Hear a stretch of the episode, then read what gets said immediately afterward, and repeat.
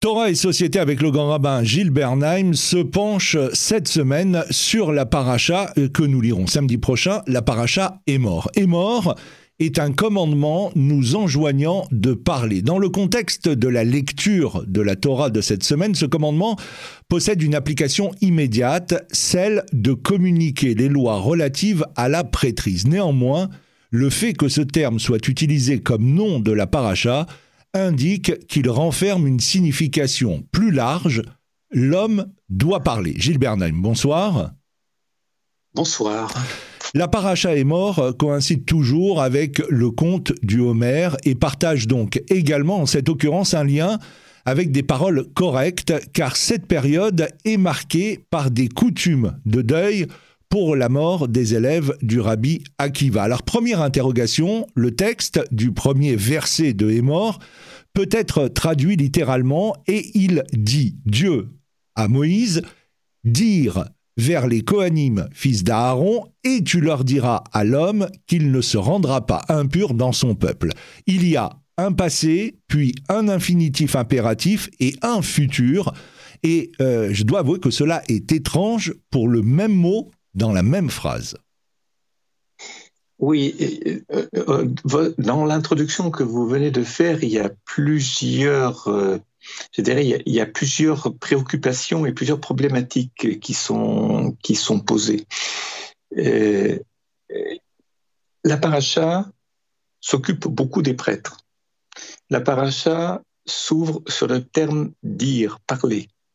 La Sphirata Homer, le conte de l'Homère, c'est Sphira, l'Isport, c'est aussi faire un récit de quelque chose. C'est pas simple, c'est compter, mais c'est aussi faire un récit.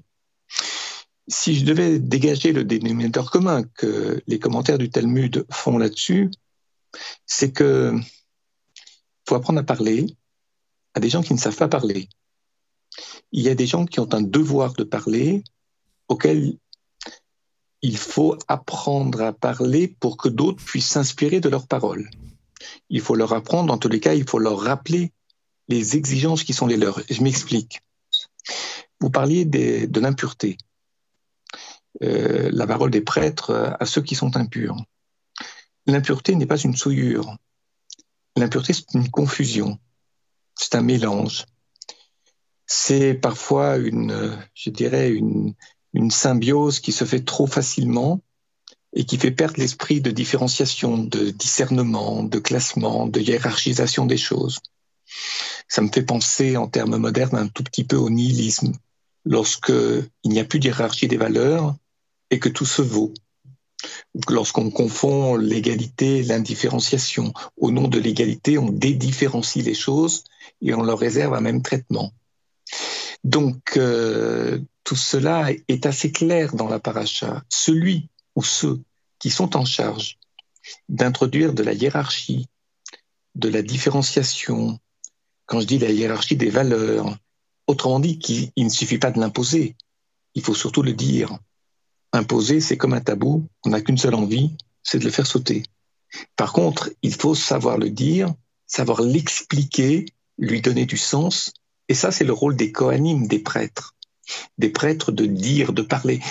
Ils s'adressent à des gens, les prêtres ont deux grandes qualités, ou je dirais deux tâches principales ce sont des personnes qui parlent et donc qui enseignent également, et ce sont des personnes qui font des gestes parfaits.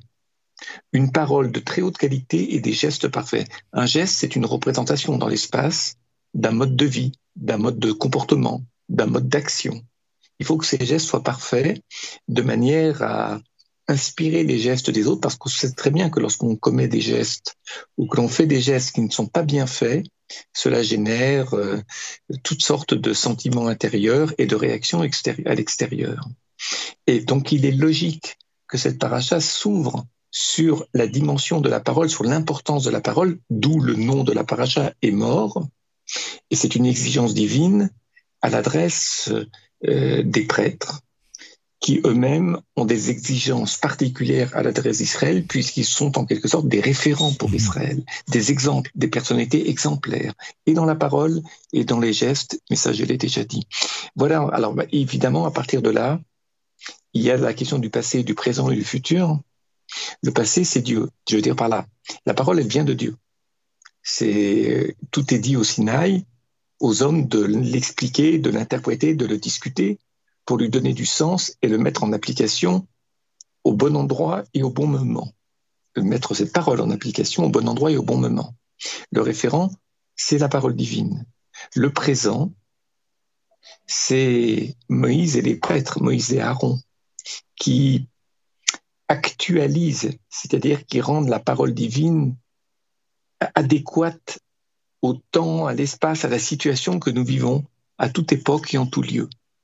Et puis ensuite, il y a la tâche des prêtres, Moïse aussi. Mais ici, c'est la tâche des prêtres, des Kohanim, que pour le futur, d'être les référents du peuple, afin que du côté de la parole, le peuple ne trahisse pas et ne bascule ni dans l'impureté ni dans l'idolâtrie, c'est-à-dire dans la confusion.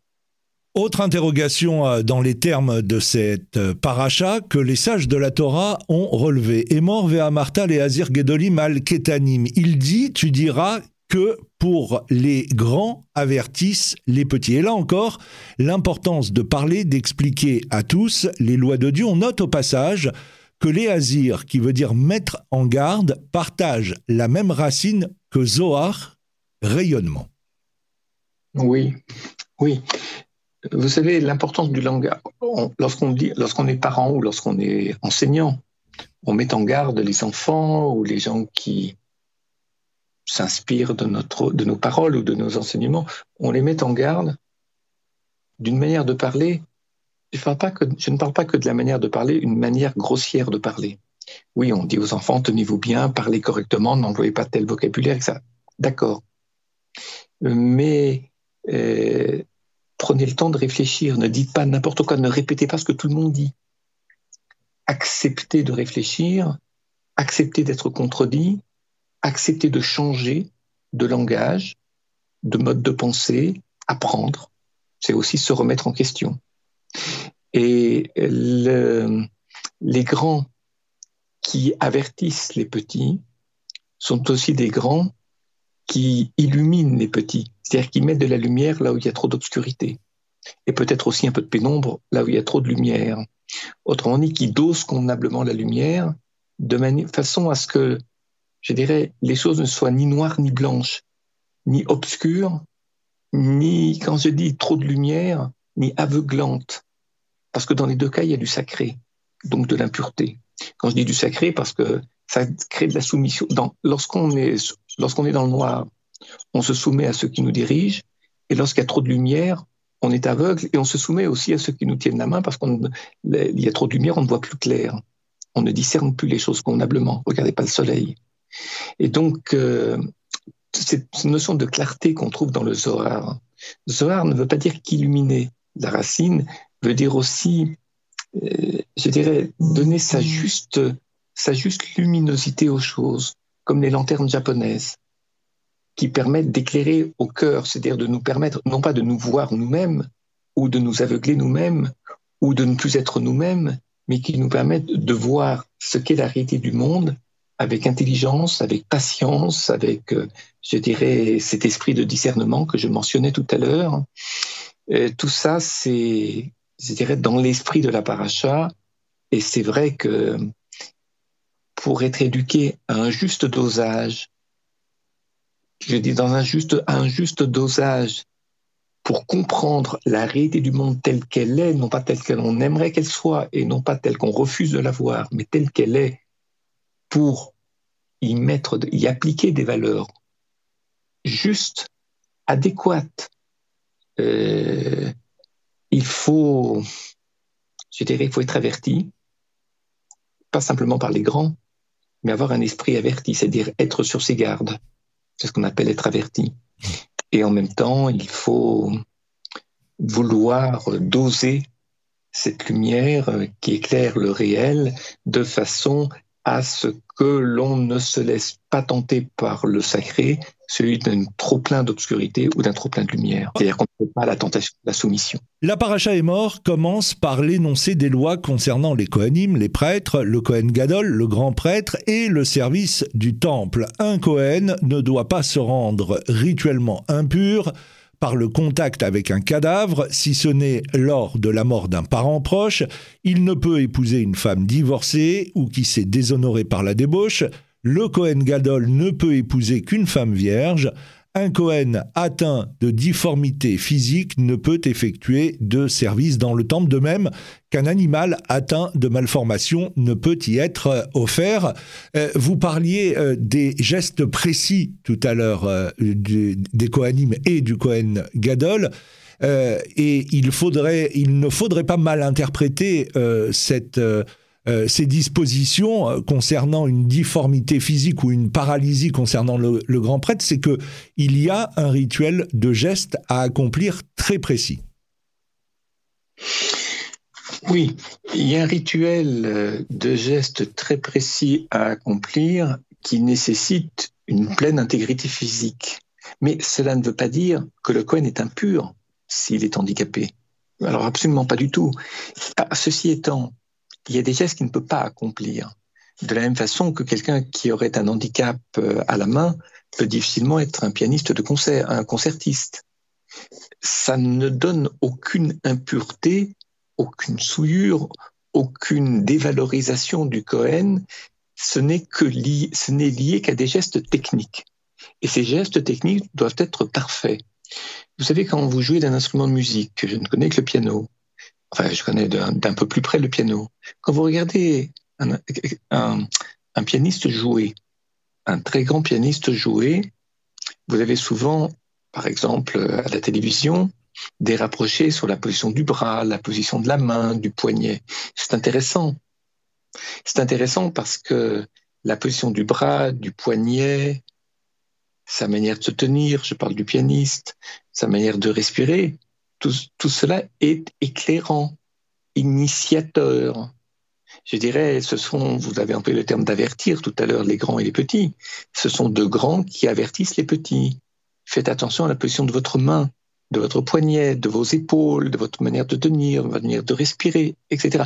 De poser vos pieds au sol. Tout cela crée une intégrité physique qui permet à la musique d'habiter le pianiste pleinement, libérer les tensions, faire vivre sa musique. Pas, ce n'est pas simple. Et l'exemple du Cohen Gadol, pardonnez-moi de faire ces associations d'idées entre l'art du piano et, le Cohen ou le Cohen Gadol, il y a ce parallèle tient la route sur la part que nous mettons ou sur les parts que nous mettons en, proximité. Euh, si le Cohen euh, ne peut pas faire les gestes, et le Cohen Gadol encore plus, ne peut pas faire les gestes dans, je dirais, dans un souci d'excellence, pour avertir, pour éclairer, pour éduquer, pour inspirer. Comment voulez-vous vous inspirer de quelqu'un qui fait les choses de travers? Non pas parce qu'il en est coupable, non pas parce qu'il en est responsable, mais simplement parce que la nature ne le lui permet pas.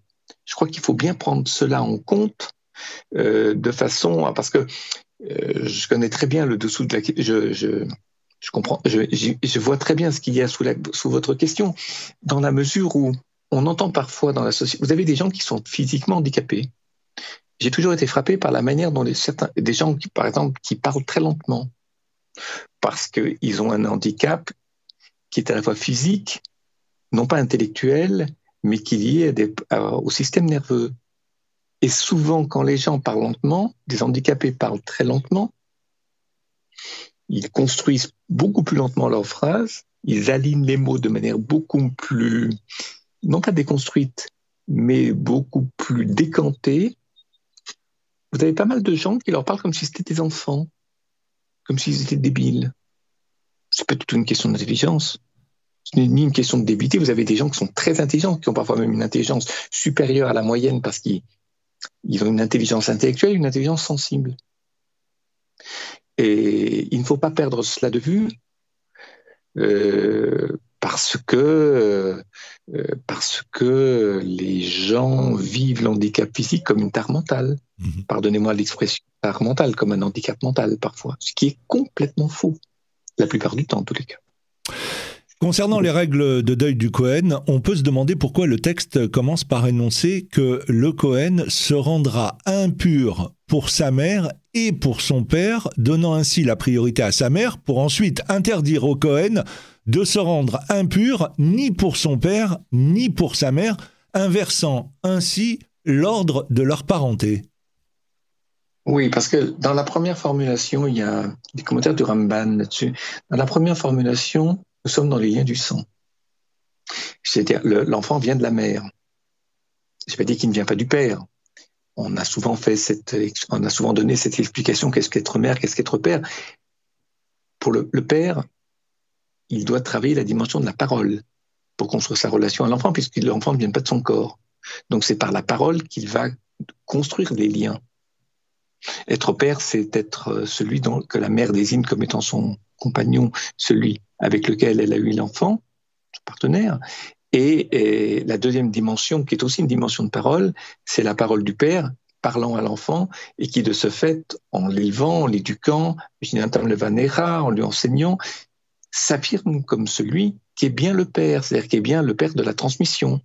On n'est pas la première parole, c'est la reconnaissance de la dimension biologique, de la dimension physique, de la reproduction.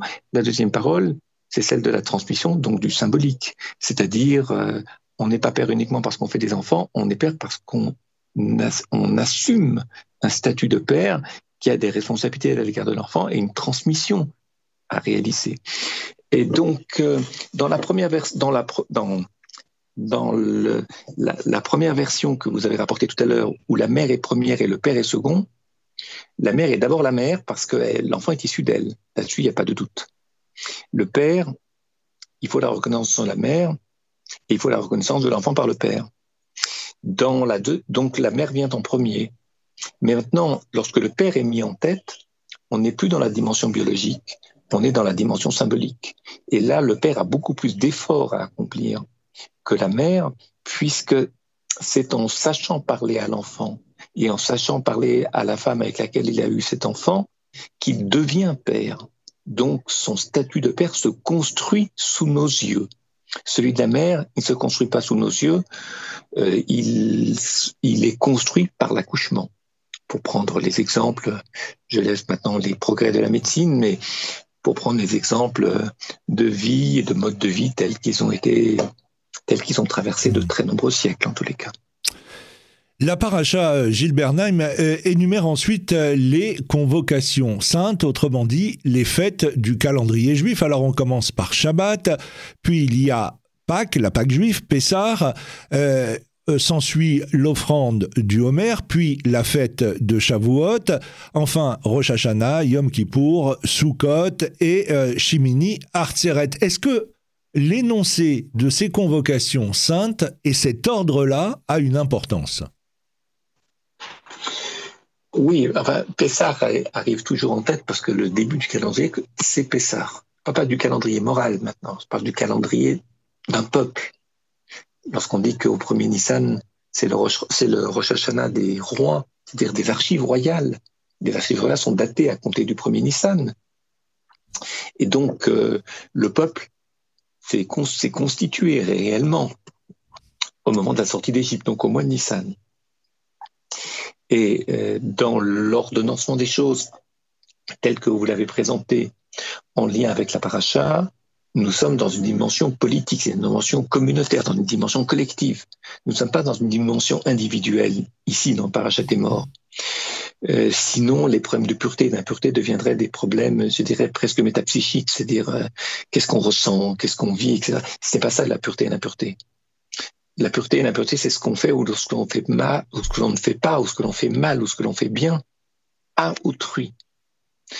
Toutes ces lois sont pensées par rapport à l'autre, y compris et particulièrement la pureté et l'impureté, où l'on s'imagine à tort, et je dis bien à tort, que c'est une affaire euh, qui nous concerne nous avec nous-mêmes, et uniquement nous avec nous-mêmes. Non, ça nous concerne. On est impur, on est mis à l'écart pendant un certain temps, quel temps de l'impureté, précisément pour se réhabiliter, j'allais presque dire pour se rééduquer, pour se reformater en quelque sorte au niveau du langage, au niveau des gestes, au niveau du comportement, afin qu'il y ait de la pureté, c'est-à-dire non pas la pureté, ça n'a rien à voir avec l'illumination, une auréole, mais alors pas du tout.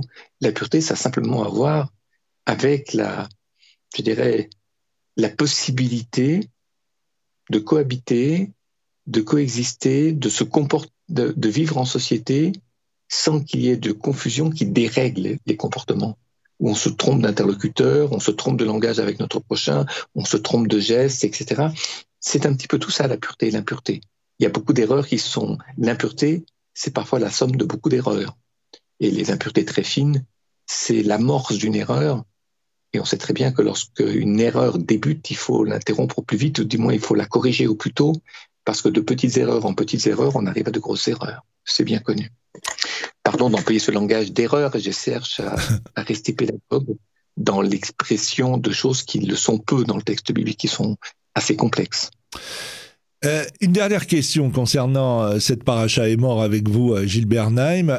on apprend dans cette paracha à compter l'Homer, pas seulement dans cette paracha, mais aussi avec beaucoup de maîtres de, de, la tradition juive et notamment aussi des textes du Zohar. Mais pour faire simple, reprenons ce que disent bon nombre de maîtres qui indiquent que les jours sont pour l'accroissement de la sainteté et les semaines pour la plénitude. De même, il y a 49 jours de Homer et non 50, car 50 représente la plénitude qui ne peut être de ce monde, mais plutôt du monde des âmes, comme le dit le Zohar. Oui, ça c'est un, c'est un principe euh, que l'on peut résumer de manière simple et courte, à savoir que les jours, la semaine, le, compte le décompte de l'Homère, à chaque fois, il manque quelque chose. L'être humain, celui qui est complet, c'est celui qui a conscience qu'il manque quelque chose à la somme qu'il veut représenter, c'est-à-dire à la ligne de vie ou à la somme des actions qu'il accomplit. Celui qui croit qu'il atteint l'excellence est déjà perdu. C'est-à-dire qu'il arrête de faire des efforts, et on sait très bien que nous savons très bien que dès que l'on cesse de faire des efforts, la régression commence. Euh, c'est facile à comprendre pour le décompte de l'Homère, vous l'avez mentionné. C'est encore facile à comprendre au niveau de la semaine, parce que le Shabbat, c'est l'interruption de tout ce qui fait la vie sainte en semaine.